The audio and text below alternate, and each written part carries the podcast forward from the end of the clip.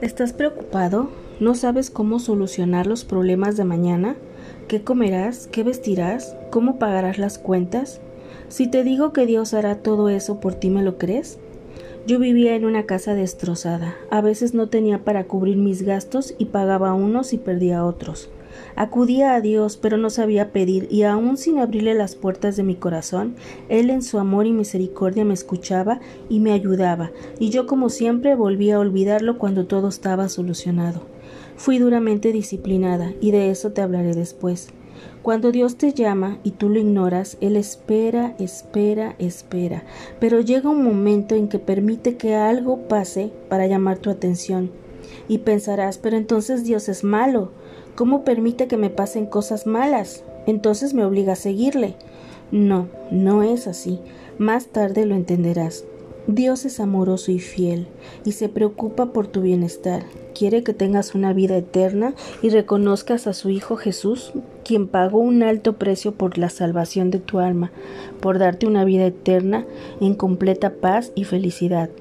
Cuando tú entregas tu vida a Cristo y pides a Dios en nombre de su Hijo Jesús, abres una puerta que te lleva a la abundancia, no solo económica, sino a la abundancia espiritual, a la paz, a la felicidad, a la estabilidad, a los días de gozo, de risa, a un corazón amoroso y agradecido. Dios quiere resolver todos y cada uno de tus problemas, de tus necesidades. A Él le gusta escucharte, atender todas tus peticiones. Dios se deleita en tu compañía. Te está esperando siempre, siempre, siempre. Dios es la clave de todo. Descansa en Él. Descansa de verdad de una manera que el mundo no te puede hacer descansar. Déjame leerte Mateo 6 del 25 al 34. Por tanto os digo, no os afanéis por vuestra vida, qué habéis de comer o qué habéis de beber, ni por vuestro cuerpo, qué habéis de vestir. ¿No es la vida más que el alimento y el cuerpo más que el vestido? Mirad las aves del cielo, que no siembran, ni ciegan, ni recogen en graneros, y vuestro Padre Celestial las alimenta. ¿No valéis vosotros mucho más que ellas?